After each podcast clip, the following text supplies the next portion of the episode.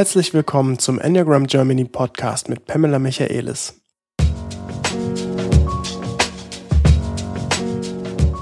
Mein Name ist Philipp Dörfler.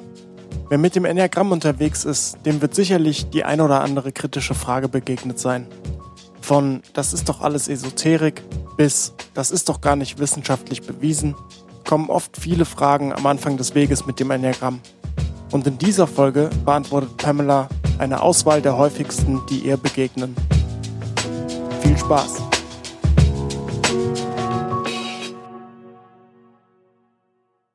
Ja, moin Pam.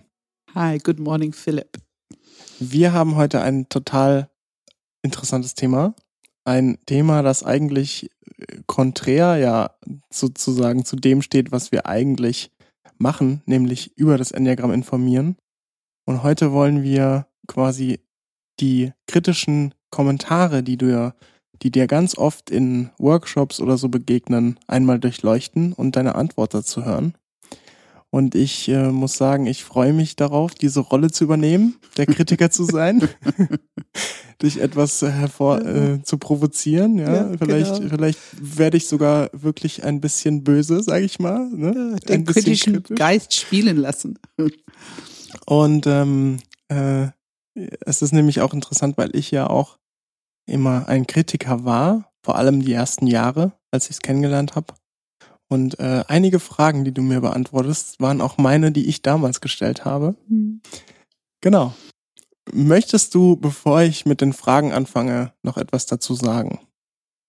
Ähm, Wertschätzung für ein kritischer Geist. Ich finde, das ist ganz wichtig und ich hoffe, dass wir das immer wieder würdigen in unserer Arbeit. Wie du, ich hatte es auch am Anfang, also ich war durchaus erstmal kritisch über das Enneagramm ähm, ich finde es ein Zeichen von Intelligenz, also das möchte ich immer wieder würdigen. Ich möchte auch gut, präzise, differenzierte Antworten geben auf diese Fragen, die kommen. Mal schauen. Ähm, und Realität, es ist unser tägliches Brot, weil es so normal ist.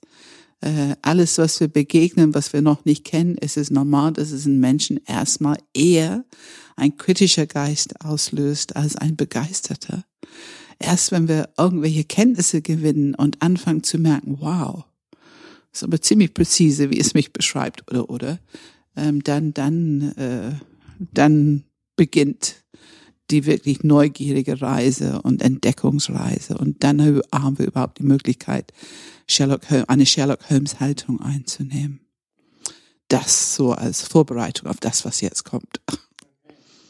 Ja, das Enneagramm ist ja ein Persönlichkeitsmodell und ähm, im Gegensatz zu den psychologischen Persönlichkeitsmodellen, die es ja gibt, wie Myers-Briggs oder so, ist es ja überhaupt nicht wissenschaftlich fundiert.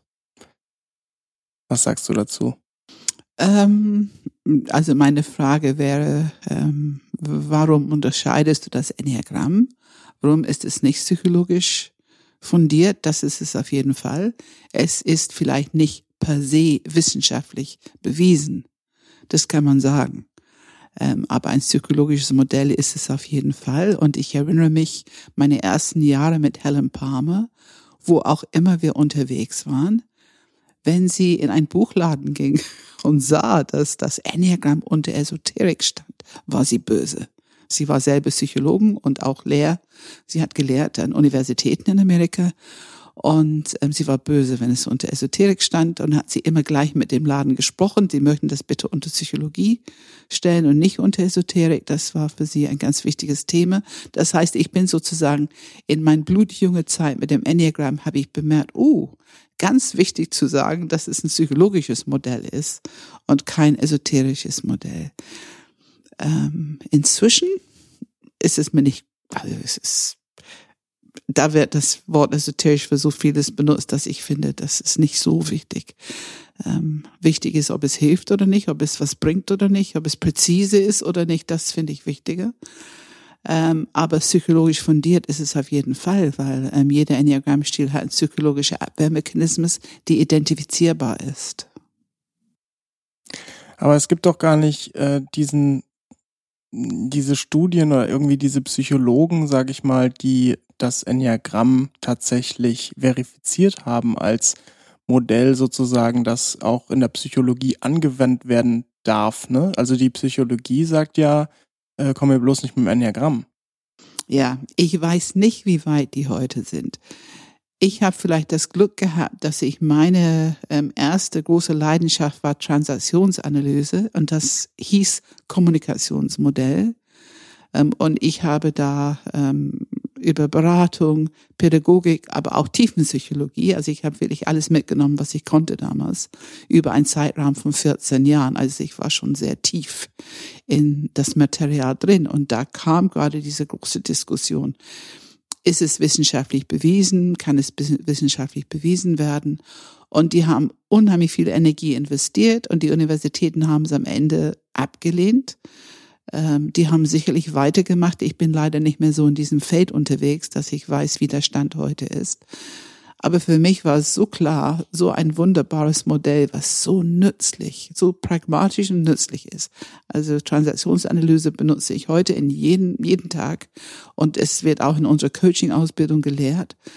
Ähm, und das sind so Grundmodelle, die jeder Mensch relativ schnell begreifen kann und anwenden kann für eine einen Reifungsprozess, für eine Lösung im Konflikt, was auch immer, ähm, dann kann es nicht das Wichtigste sein, ob die Universität schon dafür offen ist oder nicht. Wobei in England wird das schon an die Universitäten mitgelehrt, zum Beispiel. Mhm.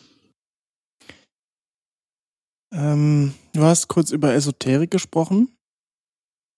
Da wollte ich natürlich auch ein in die Kerbe hauen, weil wenn man alleine dieses Symbol betrachtet und auch die Wortwahl, die in den Büchern zu lesen ist und auch ähm, die Intention, die oft hinter den Büchern steht, dann ja, hatte ich oder habe ich das Gefühl, da ist schon ganz viel so esoterischer Krams drin, ne?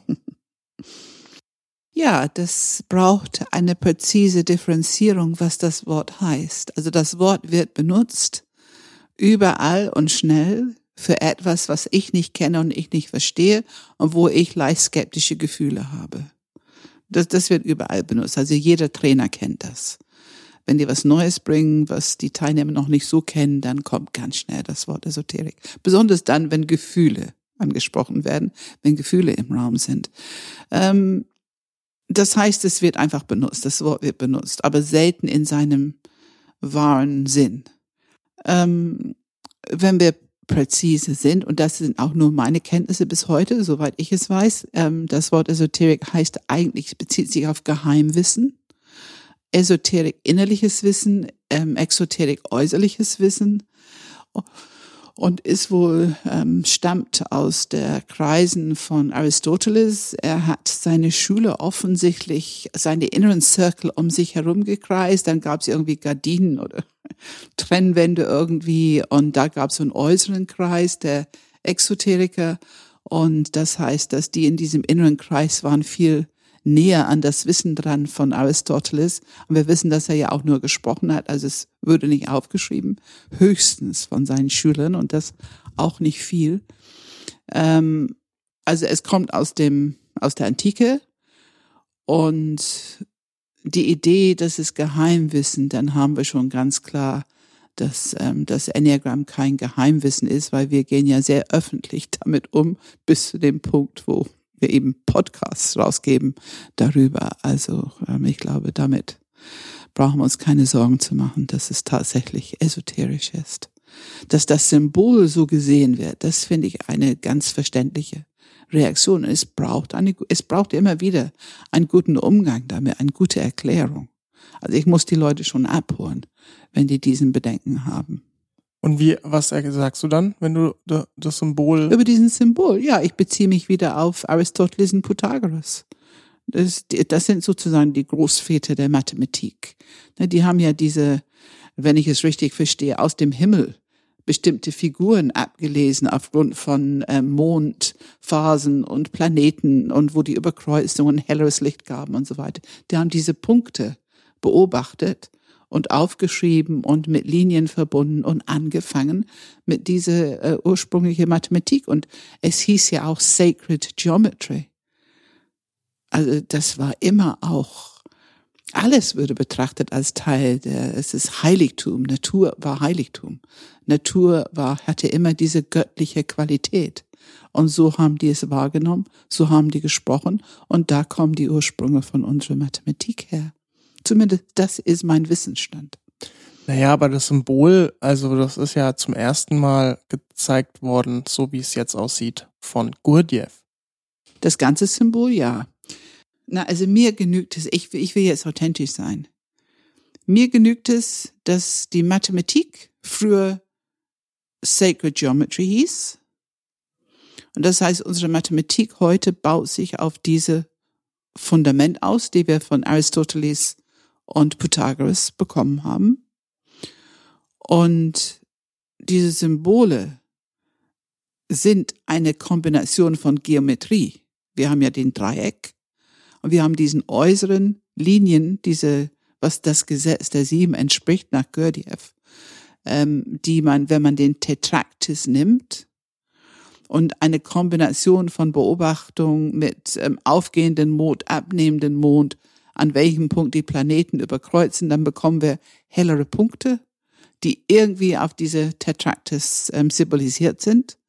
Ähm, Pythagoras hat es offensichtlich, dieses Urwissen genommen, um seine Geometrie zu entwickeln. Also es ist aus der Natur beobachtet.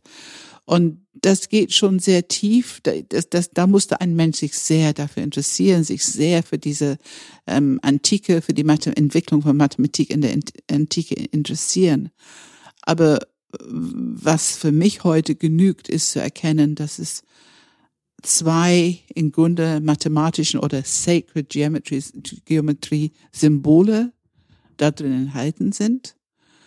Und was auch faszinierend ist, wenn wir jede Zahl durch sieben teilen, bekommen wir genau die Reihenfolge auf diese äußere Linie. Eins, vier, zwei, acht, fünf, sieben. Ähm, und da ist für mich, ja, also ein Dreieck hat viele Gesetzmäßigkeiten und die kennen wir aus unserer Schulzeit, aus unserer Mathematik. Und dieses Teilen irgendwas durch sieben zeigt auch, da es immer dasselbe Ergebnis ähm, bringt, dass es auch aus der Math Mathematik ist und dass es etwas ähm, Reales hat.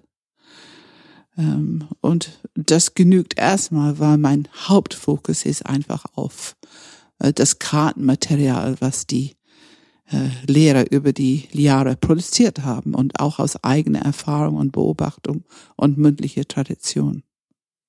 Ich überprüfe das gerade mit dem Taschenrechner parallel, um zu schauen, ob du auch, ob du wirklich jede Zahl drei durch sieben es fängt dann immer woanders an, ne? Ja, das ja. 4, 2, zum Der Beispiel Bruch, 3 durch die 7. Reihenfolge von Mhm. diesem Bruch ist immer dasselbe. Bei 1 durch 7 fängt es an mit 1, 4, ja, 2. Ja, ja. Und bei 2 durch 7 fängt es quasi bei 2, 8, 5, 7. Genau, Ja. aber es ist immer die Reihenfolge der Zahlen.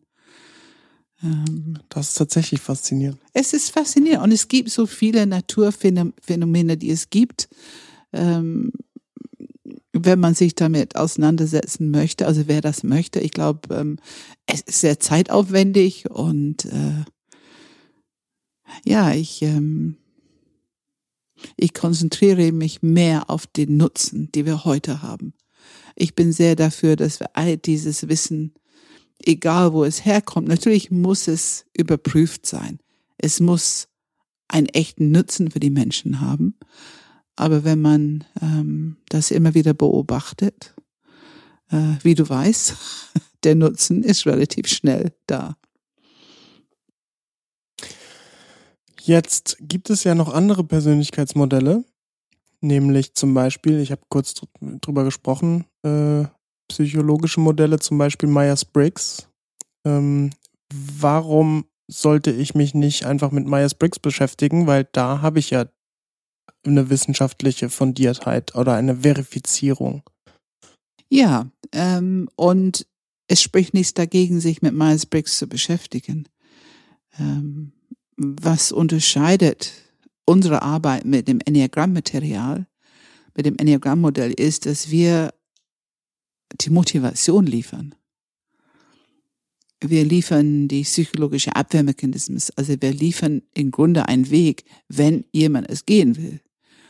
Ähm, ein wirklich tiefgehenden Entwicklungsweg für den Menschen. Und das vergisst man nicht. Also ich würde ähm, schon sagen, dass äh, Myers-Briggs, du kannst einen Workshop zu Myers-Briggs machen und du kannst nach einer Woche schon nach den Buchstaben fragen und nicht mehr wissen, was war ich nochmal. Das habe ich ja gehört.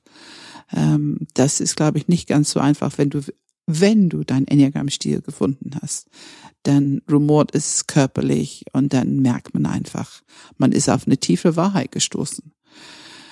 Und gerade weil du Myers-Briggs äh, ansprichst, ähm, ein Kollege von mir ähm, hat das mit dem Enneagramm sozusagen ausprobiert, kann man es irgendwie zusammenbringen. Und wir haben da wirklich einige Abende gesessen und ich habe ihm äh, dabei sozusagen ein bisschen begleitet. Und wir haben einen ziemlich guten ähm, Ergebnis bekommen, ähm, die ich meine sogar öffentlich irgendwo im Internet inzwischen ist, dass das Enneagram und Myers-Briggs ähm, zusammengebracht wird. Also die stimmen überein. Es gibt keine Diskrepanzen. Mhm. Ähm, bestimmte Enneagram-Stile mit bestimmten Myers-Briggs ähm, äh, Typologie, dass das ist irgendwie übereinstimmt. Wobei hier ist auch etwas, ähm, noch ein großer Unterschied. Myers-Briggs stellst du fest, welchen Typ bin ich aufgrund von Ankreuzen. Also du hast Fragen, Fragebögen, die kreuzt du an. Das heißt, es ist eine relativ schnelle Selbstreflexion, die da stattfindet. Um dein Enneagram-Stil herauszubekommen, ist es nicht so einfach. Ähm, man kann schriftliche Tests machen, aber die müssen überprüft werden. Also um da einen eigenen Enneagrammstil zu finden, ist es manchmal eine Suche. Es braucht sehr viel mehr Selbstreflexion, tiefere Selbstreflexion, ähm, gerade weil wir die Motivation hinter Verhalten finden wollen. Und das, auch das ist ein großer Unterschied. Ähm, also wenn jemand nicht so gut selbstreflektiert ist, spielt es für beide Modelle eine Rolle. Aber im Enneagramm mit der mündlichen Tradition, mit Feedback von anderen, diese Übung, die wir machen, bekommt man ständig Feedback. Es ist nicht so leicht, sich selber äh, nicht auf die Schliche zu kommen. Mhm. Das ist, glaube ich, auch noch ein sehr gravierender Unterschied. Also das Enneagramm ist einfach tiefgehender, nachhaltiger und öffnet viel mehr Entwicklungsfelder. Und es ist auch komplizierter, das muss man auch sagen. Es braucht ein bisschen mehr Zeit und Selbstreflexion. Es gibt ja bei Myers-Briggs dadurch, dass du ja verschiedene Konstellationen in diesen Buchstaben zusammenbekommst, dann eben 16 Typen, kann man sagen. Mhm. Ganz vereinfacht. Ähm, beim Enneagramm gibt es neun. Mhm. Meine nächste Frage ist, warum ausgerechnet neun? Warum nicht zehn? Warum nicht acht? Warum nicht 16? Ja, ähm, ich bin offen dafür. Ähm, ich habe in meine 27 Jahren bisher diese neune ähm, Einteilung als sehr stimmig gefunden, egal in welches Land ich unterwegs bin. Und ich bin offen dafür, eventuell einen zehnten oder elften irgendwann irgendwie irgendwo ähm, zu finden. Ich zweifle aber, dass man einen zehnten oder elften findet, der auch noch einen präzisen Abwehrmechanismus passend ist, der eine präzise Fixierung, eine präzise Leidenschaft, Beschreibung der Leidenschaft. Also da zweifle ich, ob es das noch gibt, weil, ähm, aber ich meine, wir sind immer offen, Neues zu entdecken. Ne? Das müssen wir sein. Ähm, ich kann die Antwort nicht geben, aber aus dieser Sacred Geometry, wo wir schon gesprochen haben, wer, wer sich dafür interessiert, wenn man zurückgeht, dann hat jede Symbol, im Grunde jede Nummer, eine Qualität zugeschrieben bekommen. Und es gab halt zehn, es gab neun. Und die Ganzheit ist dann die Null, die, die, der Kreis, also, ähm, oder der Zehnte, wenn du so willst, die Ganzheit. Ähm, und aus diesen Sacred Geometry ist halt unsere ganze Mathematik, ist das Symbol irgendwo weiterentwickelt worden, bis Gurdjieff das irgendwann in diese Form hatte. Ähm, und dadurch haben wir neun Enneagrammstile. Übrigens gab es auch ein neuner Kalender, bevor wir diesen ähm, zwölfer Kalender bekamen, ähm, der gregorianischen Kalender. Also diese Zahl neun geht halt weit zurück. Und es scheint Sinn zu machen für uns Menschen, diese neun unterschiedliche Wahrnehmungsstile zu haben innerhalb eines System Mensch. Also ich glaube schon, dass wir in den 21. Jahrhundert brauchen es, das zu begreifen. Ähm, jetzt bin ich auf der Suche nach meinem Typ und ähm, lese die Bücher und merke, da sind ja teilweise komplett unterschiedliche Definitionen, teilweise andere Ausprägungen oder auch ähm, andere Tonalitäten innerhalb der Bücher. Das finde ich schon mal verwirrend. Warum ist es so? Also was, äh, warum gibt es da nicht eine einheitlichere Gestaltung oder eine einheitlichere Wortwahl oder eine Vokabel sozusagen, die, die äh, vielleicht auch anders, anders interpretiert wird oder, oder weniger Interpretationsmöglichkeit hat. Ähm, ich glaube, wir brauchen hier ein Beispiel. Zum Beispiel, wir reden über Leidenschaft, Fixierung. Ja. Ähm, und da, und da ähm, habe ich irgendwo auch gehört, ähm, dass es ja irgendwie mit den Todsünden zu tun hat und solchen Themen. Ähm, die Leidenschaft irgendwie mit den Todsünden verbunden ist, die aus der Kirche noch irgendwie kommen. Und ähm, verstehe ich jetzt auch nicht so ganz. Also was soll das eigentlich? Warum? Also da müssen wir wieder sehr präzise sein. Ähm, natürlich stimmt es, dass wenn du Bücher über Psychologie liest, zum Beispiel wenn wir die Bücher von Freud lesen, heute, also ich zumindest erlebe es als, mh, hm, das Wort altmodisch kommt bei mir ein bisschen verstaubt und ich, ich will jetzt nicht Freud irgendwie ähm, nicht wertschätzen. Also klar hat er unheimlich viel Wissen für uns gebracht. Aber wir reden heute nicht mehr so über die Menschen, wie er das zu seinem Zeitpunkt getan hat.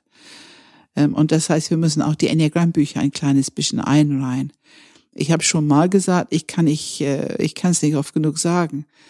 Enneagram-Bücher sind von sehr unterschiedlichen Menschen geschrieben und von sehr unterschiedlichen Hintergründen. Wir haben hauptsächlich eine psychologische Schiene und eine kirchliche Schiene. Und die kirchliche Schiene hat natürlich im Wesen, im Kern des Wesens ein Bedürfnis, moralisch zu schauen und moralisch zu schreiben. Und ich bin ehrlich, ohne Namen zu nennen, ich kenne ganz wunderbare Menschen, die Bücher geschrieben haben. Ähm, und ich finde es einfach schade, dass die Bücher so bewertend und so moralisch geschrieben sind. Es ist fast so, als wenn ich meinen Enneagramm-Stil herausbekomme, habe ich gleich ein Problem, dass ich moralisch nicht ganz dicht bin oder nicht in Ordnung bin. Ähm, und wie du weißt, ich sage immer, wir sind normal, normale Menschen und es ist wunderbar, einen Enneagramm-Stil zu haben. Also diese Art ist heute zu vermitteln und ich hoffe, ich glaube schon, dass viele, viele Kollegen heute sind bemüht, einfach so zu vermitteln, wie es ist, ohne moralische Bewertung da drin zu haben. Wenn du von der Psychologen her ein Buch schreibst, dann hast du das Bedürfnis nach Diagnose. Ich meine, in Aranio ist es, der die Enneagram-Stile auf der Diagnostik Katalog sozusagen ähm, angepasst hat. Also, ne, dass die Zweier hysterisch und die Achte antisozial und so weiter und so fort. Ne, die Fünfer sind schizoid und also er hat sozusagen eine er hat eine bestimmte ähm, diagnostische Zuschreiben aus der Psychologie für jeden Enneagrammstil festgelegt. Ähm, und ich sehe das als zu der Zeitpunkt nützlich ich finde, das ist eine von unseren Aufgaben heute, das Enneagramm in den 21. Jahrhundert zu bringen. Es zu normalisieren. Wir brauchen nicht mehr diesen moralischen Blick, wir brauchen nicht mehr den diagnostischen Blick. Es genügt einfach, dieses Kartenmaterial zu haben und es aktiv anzuwenden. Ich finde, mit ein paar guten Kommunikationsmodelle mit ein paar guten Praxen, Atempraxen, Körperpraxis. Und dass es eben darum geht, diese drei Zentren zu öffnen, miteinander zu integrieren, die Leidenschaft in Balance zu bringen. Und Leidenschaft, lass uns das auf moderne Sprache bringen, es ist die Kernmotivation in uns. Es ist der Energielieferant für unsere Grundlebensstrategie. Und die Fixierung heißt Focus of Attention. Also es ist die Fixierung. Es ist das Punkt, worauf meine Wahrnehmung immer wieder fokussiert. Und was das Ganze nach sich bringt, was das Ganze nach sich trägt. Ähm, es hat eine starke Wirkung in unserem Leben und es ist sehr nützlich für eine persönliche Entwicklung, für persönliche Reifungsprozesse, das zu wissen. Also das Wissen finde ich sehr, sehr nützlich. Aber wir müssen dieses Wissen nicht moralisieren oder diagnostizieren. Ich bin da kein, kein Freund von. Und das ist die Erklärung, warum es so unterschiedlich in den Büchern klingt.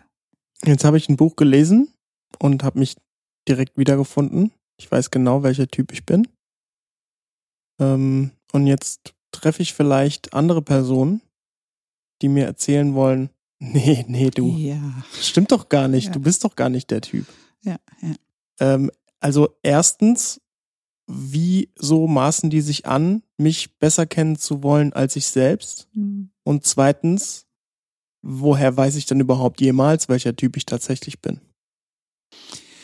Und da sind wir wirklich in diesem Feld unterwegs, ähm, was ich glaube in den 21. Jahrhundert besser geklärt, es muss besser mit umgegangen sein. Wir haben immer gelernt, ich kann nur selber mein Enneagramm-Stil herausbekommen.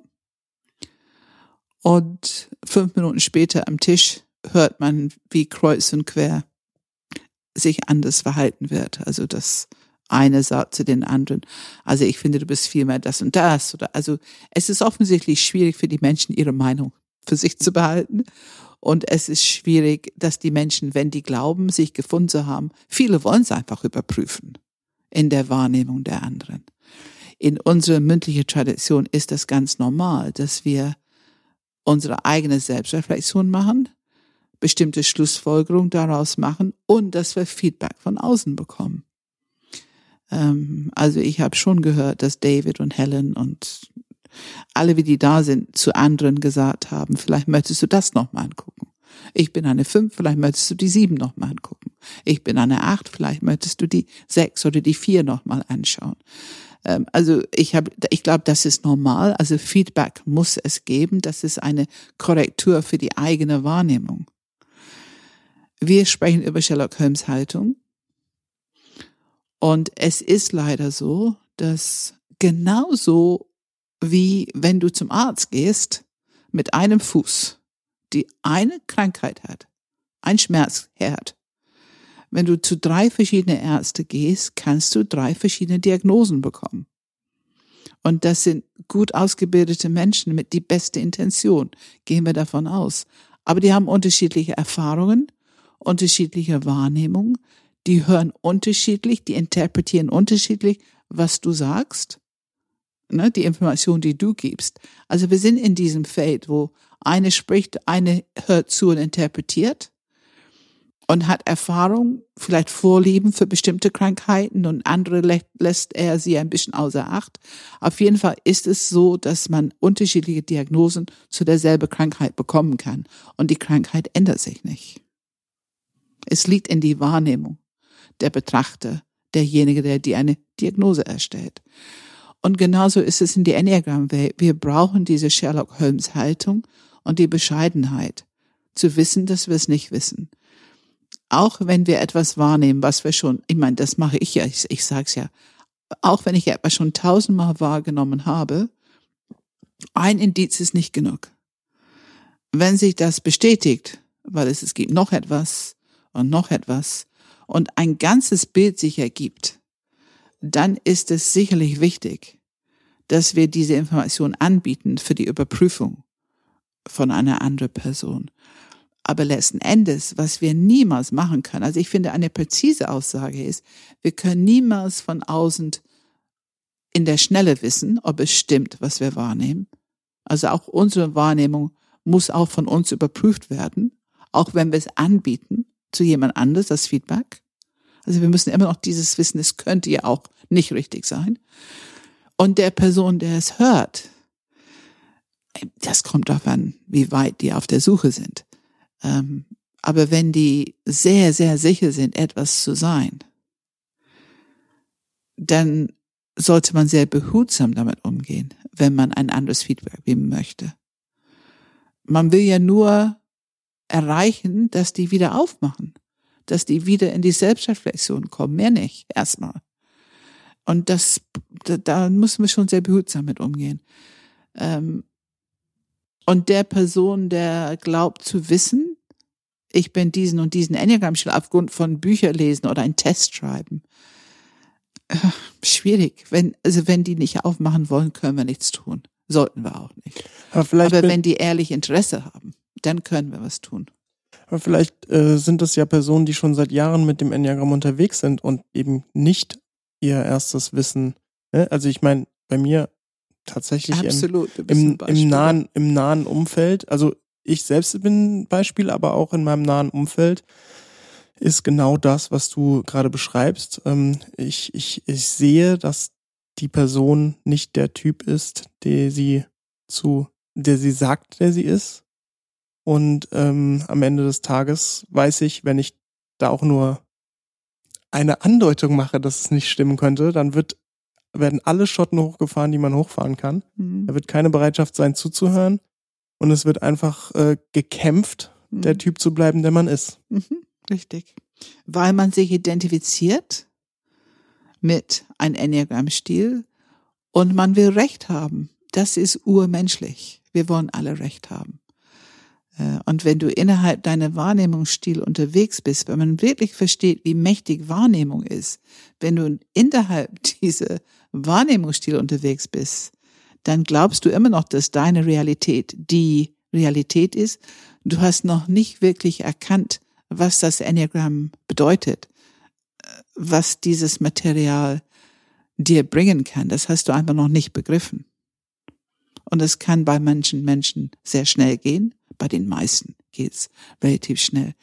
Aber es ist schon problematisch, wenn Menschen sich schon länger sagen, ich bin diesen und diesen Enneagrammstil und kein anderer hat es in Frage gestellt und die sind so damit identifiziert, dann ist es eigentlich eine narzisstische Kränkung, wenn man vorbeikommt und sagt, hm, ich, ich glaube nicht, ich glaube, ne, das könnte was anderes sein. Das ist schon sehr nett gesagt. Manche Leute sagen es so platt, du bist doch nicht das, du bist das. Das darf man nicht machen. Und vor allem äh, die nette Art und Weise kenne ich natürlich von dir, aber ja. du machst es ja auch nicht zimperlich, ne? Du gehst ja schon regelmäßig mit den Leuten sozusagen äh, in die Diskussion? Ich gehe in die Diskussion hinein, weil ich weiß, dass wenn ich nicht in die Diskussion hineingehe, haben die eigentlich keine Chance, nochmal neu aufzumachen und zu schauen. Das ist für mich das Gesetz der drei. Ähm, wenn ich einen Input gebe und es gibt eine Reaktion erstmal zurück, wenn ich gut damit umgehe, wenn ich geerdet bleibe, respektvoll, achtungsvoll und gebe gute Informationen, warum ich das gerade gesagt habe, was ich beobachte. Ich kann sie nicht zwingen, es zu nehmen, aber ich betone immer wieder, mir geht es nicht darum, dass du es schluckst. Mir geht es darum, dass es benutzt wird für die eigene Selbstreflexion. Und das ist die Arbeit, die wir machen. Das wollen wir trainieren in den Leuten. Das wollen wir anregen, dass die es tun. Die eigene Selbstreflexion. Und ich kann niemals jemand anders die Erfahrung geben, wenn du diesen Ort erreichst im Körper, wo du erkennst, diese körperliche Spüren, wow, es, das ist tatsächlich, das, das hat was mit mir zu tun. Das erlebt man ganz körperlich. Habe ich von dir gehört, Philipp. Ja, ich habe es ganz körperlich erlebt, ja, ja genau. Ja. Ähm, ich war ja eine Neun weiß nicht gar nicht, ob ich mal erwähnt habe hier in dem Podcast für ja. den größten Teil meines Lebens, äh, nämlich so 14, 15 Jahre lang. Ja. Und äh, habe dann, bis ich dich kennengelernt habe und das erste Mal die drei Zentren so differenziert gehört habe, gemerkt, also ein Bauchbench bin ich nicht, ne? Aber dann kann ich ja auch keine Neun sein. Das macht überhaupt keinen Sinn. Und dann kam ich zur Suche und habe mich viel lieber mit der vier anfreunden wollen als mit der drei. Die vier war für mich so ähm, eine fröhliche vier, weil ich ja. habe ja dieses Melancholierding nicht so. Das, aber alle anderen Themen von der vier passen ja bei mir. So.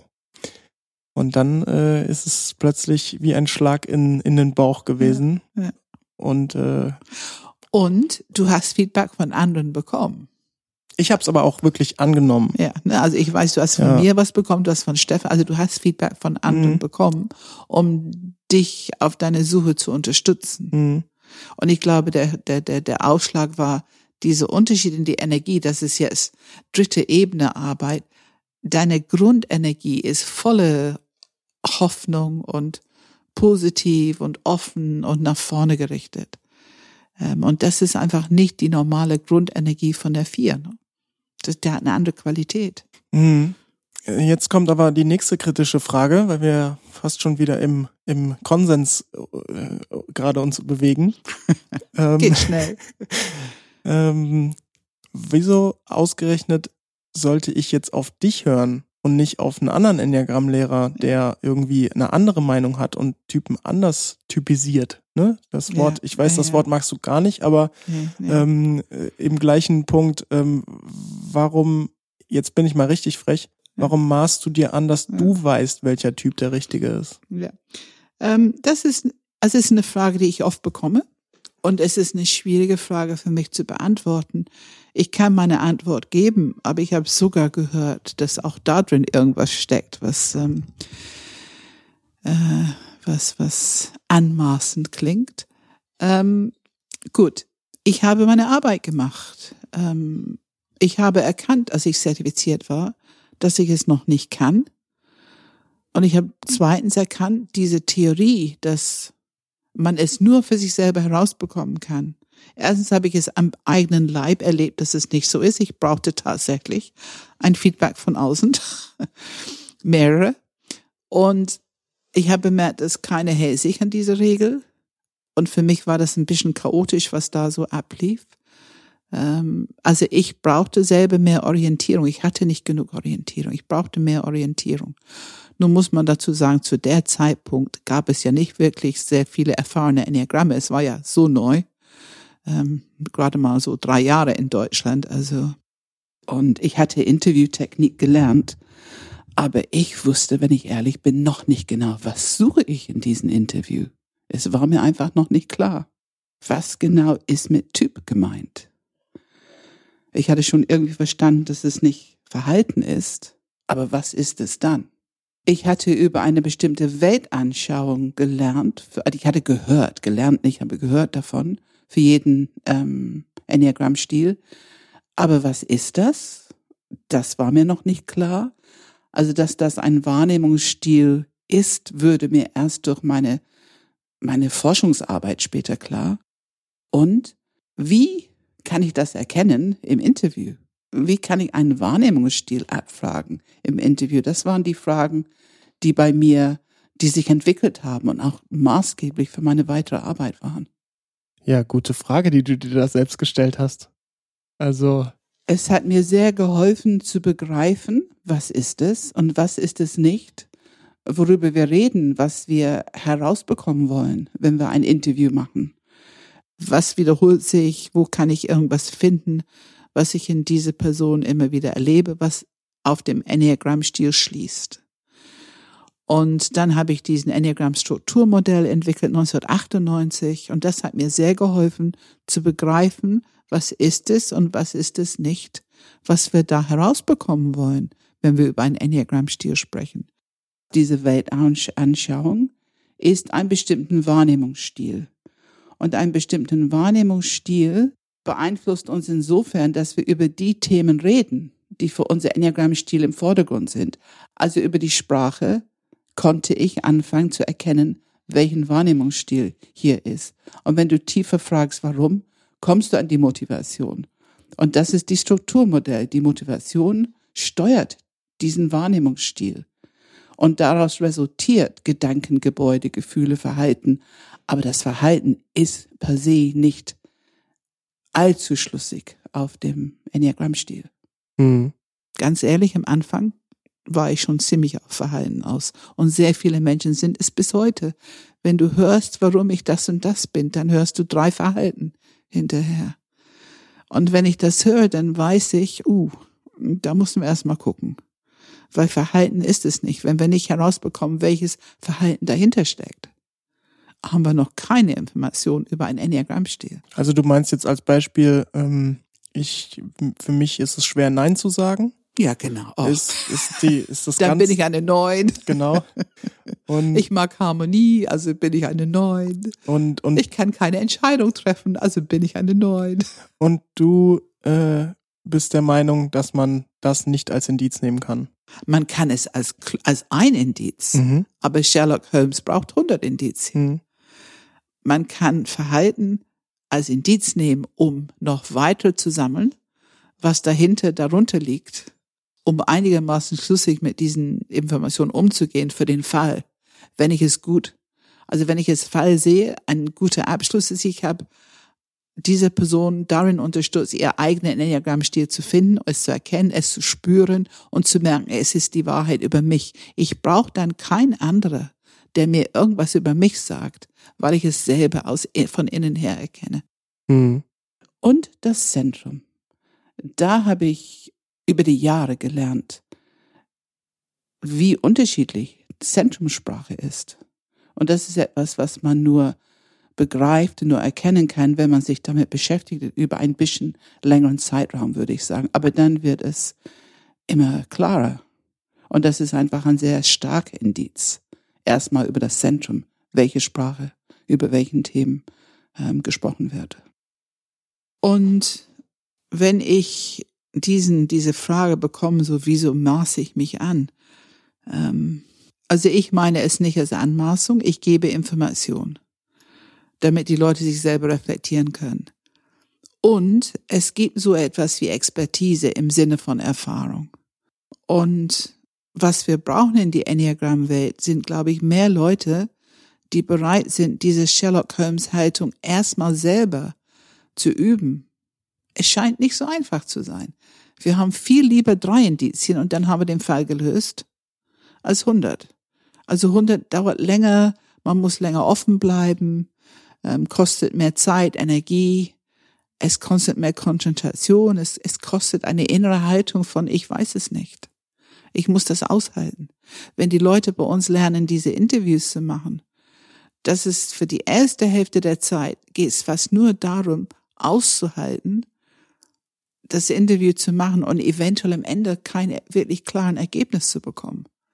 Wenn, wenn ich diese Haltung übe, Sherlock Holmes bleibt offen, präsent, hört richtig gut zu, weiß, dass er es noch nicht weiß und macht keine schnellen Schlüsse. Und weiß, was er als nächstes untersuchen kann. Ich meine, wenn es zwei verschiedene Meinungen gibt, das ist ja gar kein Problem. Menschlich normal. Aber wenn es zwei verschiedene Meinungen über einen Enneagram-Stil gibt, dann gibt es Konkretes, was wir tun können. Was ich mir wünsche, ist, dass, dass es ernst genommen wird, dass es überprüft wird, dieses Feedback, diese Information, die die bekommen. Und es scheint schwierig zu sein, zu sagen, ich vertraue meine Erfahrung und meine Wahrnehmung, weil ich es so oft überprüft habe. Und wenn ich genau dasselbe schon zum tausendsten Mal erlebe, dann weiß ich, was ich als nächstes überprüfe, um zu überprüfen, ob das, was ich, der schnelle Schluss, ob der sich ähm, als für stimmig ähm, beweist.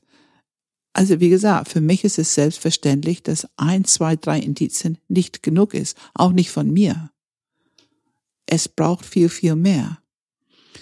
Und das ist die Aufgabe, die die Enneagram-Welt hat, immer noch in vielen Bereichen.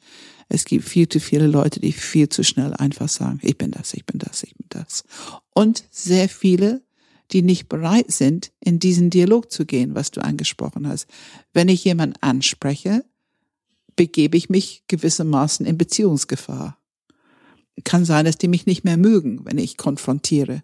Aber ganz ehrlich, wie kann ich Ausbilder, Trainer und Coach sein, wenn ich nicht eine Möglichkeit habe, Menschen auch dann, nennen wir es ein bisschen Tough Love, wenn ich nicht irgendwo Feedback geben kann. die Intention muss für der Person sein und niemals, niemals Recht haben wollen. Da muss man auch ein bisschen Arbeit leisten am Anfang des Weges mit Enneagramm vermitteln. Ja. Ich war sicherlich am Anfang ein bisschen rechthaberisch. Ähm,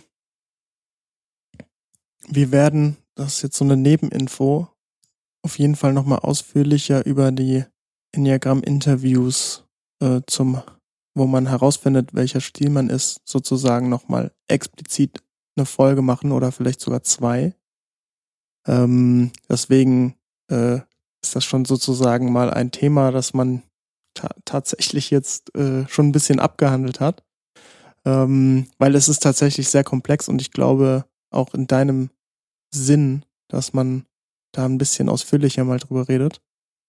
Ja, ich meine, es ist ja ähm, immer wieder mein Wunsch, dass wir dort eine wissenschaftliche Haltung einnehmen, auch wenn wir jetzt gerade nicht einen wissenschaftlichen ähm, Experiment machen. Aber für mich ist jedes Interview ein Experiment. Ähm, und es braucht Achtsamkeit, es braucht ein gut informierte Beobachter von mir aus und ich muss den Beobachter in den anderen ansprechen. Es, ja, es braucht eine Menge Achtsamkeit und auch eine Menge Wissen und Differenzierung, um einen guten Job zu machen. Und das garantiert nicht, dass am Ende von einem Interview das Ergebnis klar ist, aber das ist mir viel lieber, das ist ehrlich. Ich finde Klarheit durch Wahrheit. Ich will authentisch sein und ehrlich sein. Ähm, und äh, es ist ein ganz ehrliches Ergebnis, wenn man ehrlich sagen kann am Ende. Also ich kann sagen, für mich, ich bin noch nicht klar, ich weiß es noch nicht. Ich vermute, dass das und das, ein, zwei, drei Typen sind, kommen vielleicht noch in Frage nicht alle neun, also das ist selten der Fall. Oder das Zentrum ist klar, aber man weiß nicht, ist es zwei, drei oder vier. Solche Ergebnisse können kommen. Und manchmal ist es eben sternenklar innerhalb zwei, drei Minuten. Auch Linie ist oft, ne? Ja, Linie spielt eine Rolle, aber, aber ja.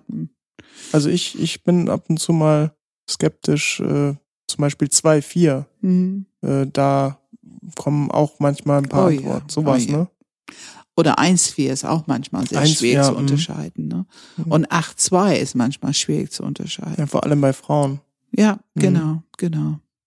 Aber das ist doch ein gutes Ergebnis, wenn man am Ende sagen kann, also ich würde sagen ziemlich deutlich auf die 8-2-Linie, aber es braucht noch Differenzierung. Und dann kann ich Fragen mitgeben, damit die für sich weiter beobachten können. Jetzt bin ich ein Typ, ein Stil, äh, habe mich gefunden, bin hoffentlich dann auch der Richtige. Und ähm, jetzt ist es so, dass ich aber, ja, warum sollte ich jetzt sozusagen die Arbeit machen? Ja, also ich habe die, die Frage kam tatsächlich so ein bisschen, ich würde sagen, ein bisschen mehr aus dem Kopf. Habe ich die ab und zu mal gehört, so sechs, sieben, sieben, die dann irgendwie gesagt hat, aber wenn ich immer glücklich bin, warum sollte ich, warum sollte ich denn mal nicht glücklich sein? Was sollte mir das bringen? Oder von sechs irgendwie gehört, ja, aber wenn ich halt merke, dass äh, wenn ich einmal meine, mein, mein Misstrauen loslasse, dass ich dann natürlich sofort bestraft werde dafür und so Themen, ne? Ja, Pam, was sagst du dazu? Ähm, die Fragen sind gut. Ähm, von der Struktur her sind das einfach gute Fragen. Das passt zu dieser Grundüberlebensstrategie, die gerade läuft. Und da muss ich natürlich gute, schlüssige gut differenzierte Antworten geben. Natürlich ist mein, meine erste Antwort, möchtest du dich weiterentwickeln? Möchtest du eine erweiterte Wahrnehmung der Welt bekommen, mehr Möglichkeiten haben, nicht in deinen geschlossenen Teufelskreis nur agieren können, sondern das eben erweitern? Möchtest du dich tiefer kennenlernen? Und dieses Wort Tiefe hat immer etwas damit zu tun, Kopf, Herz, Bauch, dass man anfängt, die Reise von Kopf ins Herz oder von Kopf ins Bauch, vom Bauch hoch zum Herzen. Dann werden die drei Zentren ganz schnell in die Erklärung involviert. Ähm, und das ein Zentrum ein bisschen übermäßig aktiv ist, wenn ich jetzt sechs oder sieben nehme, möchten die erfahren, wie es ist, mit den anderen beiden Zentren zu leben, mehr Balance in den Zentren zu haben. Vielleicht ein bisschen aufzählen, was die gewinnen können. Und ist es wirklich so schön, immer so ein leichtes Angst-Bedenkengefühl zu haben? Wie wäre es mit Freiheit und Vergnügen und ähm, einfach das Leben voll und ganz genießen, einfach so wie es ist, ohne eingeschränkt aber ein Zentrum zu sein. Also in irgendeine Richtung, irgendetwas von diesen, aus dieser Richtung würde ich erklären. Mhm.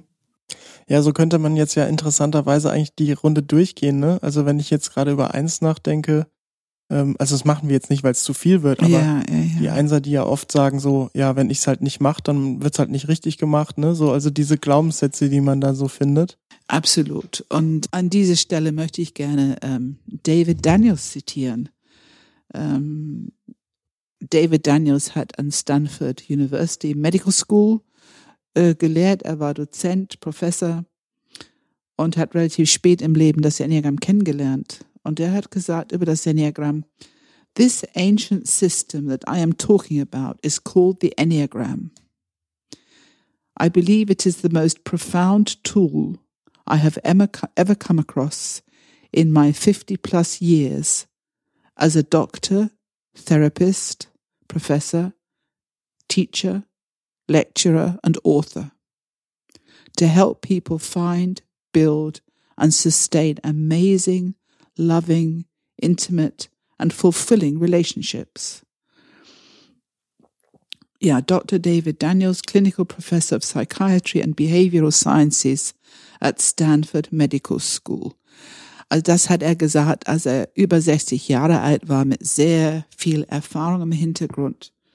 Und das heißt, das Enneagramm hilft, deine Beziehung zu dir ähm, zu vertiefen, zu heilen. Ähm, und es hilft dir, deine Beziehung mit anderen Menschen viel, viel besser, offener, toleranter ähm, und adäquater einfach ähm, zu pflegen. Und wenn das nicht ein Grund ist, ein bisschen weiterzumachen. Ähm, okay, mir, ich, mir fällt nichts mehr ein. Wir haben, glaube ich, viele. Kennst du, hast du noch Fragen, die regelmäßig kommen, die ich vergessen habe? Gibt es wirklich nur neun, das haben wir schon gehabt, aber behalten wir ein Enneagrammstil ah, ja. unser ganzes Leben lang? Ja, äh, Pam. Kann man das nicht ändern in verschiedenen Lebensphasen? Und ist es angeboren oder? oder ist es angeboren oder, oder ist es, ähm, ja. Ja. Ähm, also ob das Enneagramm angeboren ist, äh, das ist eine sehr große Frage. Und ähm, ich würde es, also eine wissenschaftliche Ergebnis ich glaube, das können wir über viele Themen noch nicht sagen, ob es angeboren ist oder nicht. Wir haben über diesen, ähm, es gibt die Thomas Chess Studie und die haben die Frage gestellt, ist es Nature oder Nurturing? Werden Babys mit ein bestimmtes Temperament geboren? Und die haben zwei bis vier Monate alte Babys untersucht, beobachtet unter wissenschaftlichen Bedingungen. Es war für eine wissenschaftliche Studie und sind zu dem Ergebnis gekommen. Erstens ja, die werden geboren mit ein bestimmtes Temperament. Und zweitens, dass es davon neun gibt. Die haben neun identifiziert. Nun könnten wir diese Studie nehmen, die nichts mit dem Enneagramm zu tun hatte, könnten wir es nehmen und sagen, okay, da ist schon mal ein Hauch von Beweis, dass es angeboren sein könnte. Meine persönliche Erfahrung und Meinung ist, dass ich manches Mal Babys sehe, und wenn ich sie ein bisschen mehr erleben kann, dann äh, kann ich vielleicht so bis sechs Monate ein Gefühl haben, uh, das ist bestimmt eine sieben oder eine. Mhm. Und wenn ich das Glück habe, diese Babys groß werden, beobachten zu können, also bis die äh, erwachsen sind. Und ich meine, das sind natürlich nicht sehr viele. Ähm, meine eigenen Kinder, da war ich noch zu jung, in mein Wissensstand, dass ich das, also ich habe es, als die zehn und zwölf waren, da war das schon sehr klar. Äh, meine Nichten habe ich das große Glück gehabt von Baby an und die sind heute 25 und 27. Und ähm, da war das schon sehr viel früher, dass ich das bei die irgendwo sehen konnte und es hat sich bis jetzt bestätigt. Ähm, also ich habe so eine Theorie, dass irgendetwas davon angeboren ist, eine Neigung, sage ich. Ich kann nicht hundertprozentig sagen, ob es nicht möglich ist, in jungen Jahren, dass diese Neigung vielleicht auf eine Linie mehr beeinflusst wird oder so. Aber Glauben merke ich, tue ich schon in der Tiefe, dass es Natur ist, dass es Sinn macht und deswegen wahrscheinlich auch bei der Geburt schon gut angelegt ist, da wo die Reise hingeht mit unserem Enneagramm-Stil, genau wie blaue Augen oder braune Augen, wie groß ich werde und so weiter. Hast du damit auch schon die Frage beantwortet, ob man sein Enneagramm-Stil ändern kann? Das ist der zweite Teil der Frage. Ähm, aus demselben Erklärung, ich habe es noch nie erlebt, dass jemand seinen Enneagramm-Stil geändert hat auf einen anderen. Ich habe es erlebt, dass die sich weiterentwickelt haben mit einem Enneagramm-Stil. Und ganz sicher ist, ich als zwei bin für viele Menschen eher als acht wahrnehmbar. Vor allem, wenn ich auf einer Bühne herumtobe. Ähm, und viel Spaß und Begeisterung und wie ich so bin. Ähm, ja, ich kann verstehen, dass Leute zu sagen, du bist doch eine Acht, aber ich bin eben keine Acht und meine Themen sind nicht Acht und meine Fokussierung, diese Fixierung ist nicht Acht und so weiter und so fort. Also ich bin eine Zwei, die entwickelt hat, die achte Themen, die achte Möglichkeiten. Ähm, ich glaube, dass je länger wir mit diesem Thema unterwegs sind, wenn wir uns immer ständig weiterentwickeln, können wir alle Themen von aller Enneagram-Stile irgendwie äh, zumindest in unser System integrieren in dem Maße, wie wir sie benutzen können, anwenden können.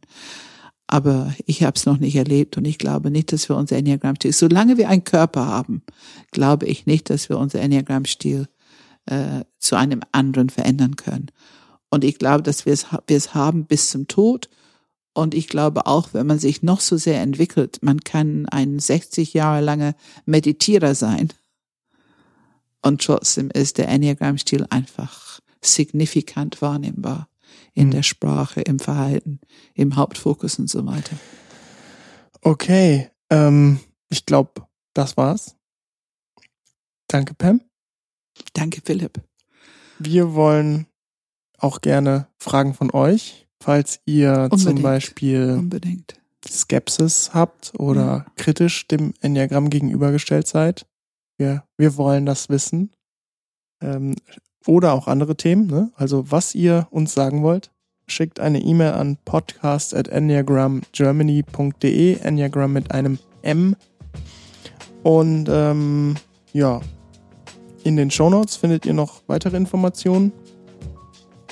Ansonsten findet ihr uns auf iTunes bzw. Apple Podcasts. Ihr findet uns auf Spotify, YouTube, Google Podcast, Player FM oder auf der Webseite. Es gibt natürlich noch jeden Podcast-Anbieter, wo ihr, wo ihr gucken wollt. Da sind wir hoffentlich und sicherlich vertreten. Äh, wenn euch der Podcast gefällt, dann ähm, teilt ihn doch gerne mit euren Freunden oder Familien oder wem auch immer ihr den teilen wollt. Außerdem gerne einen Kommentar hinterlassen. Es hilft uns wirklich sehr. Ihr könnt auch immer wieder, es gibt regelmäßige Einführungen ins Enneagramm. Also immer mal wieder auf die Webseite bei Pam schauen, wer sich interessiert, noch nicht so viel Kenntnis hat. Ähm, einfach die Termine wahrnehmen. Ich glaube, wie oft? Dreimal, viermal im Jahr, Pam? Mindestens. Mindestens. Also mit anderen Orten. Es gibt ja manchmal in Dresden oder in Köln. Es gibt auch manchmal andere Orte, die tue ich auch mit auf der Webseite, wenn es unsere Lehrer sind oder manchmal bin ich es. Aber es gibt auf jeden Fall, ich würde sagen, fünf im Jahr ist Minimum. Ja, und was steht an, Pam? Ich nehme an, der Maibaustein. Ja, also unsere Mediationsausbildung beginnt Mitte, Ende März. Und dann kommt der Maibaustein. Das ist unser Filetstück, wo ähm, alle, die eine Ausbildung bei uns machen, machen auch diesen Maibaustein mit. Und ähm, ich kann es nur empfehlen. Bücher lesen ist ganz nett, aber diese Live-Erfahrung mit den neuen Enneagramm-Stilen, dieses Live-Erleben, wie man diese Interviews macht, an Menschen üben, diese vielen, vielen Selbstreflexionsübungen, die wir dort machen. Es lohnt sich. Du kommst anders raus. Das hören wir immer wieder von Teilnehmern. Äh, du nimmst die Welt anders wahr, wenn du rauskommst, deine Mitmenschen. Du bist einfach viel offener, toleranter für diese Unterschiedlichkeit. Okay. Ja, dann vielen Dank, Pam. Bis zum nächsten Mal. Dankeschön, Philipp.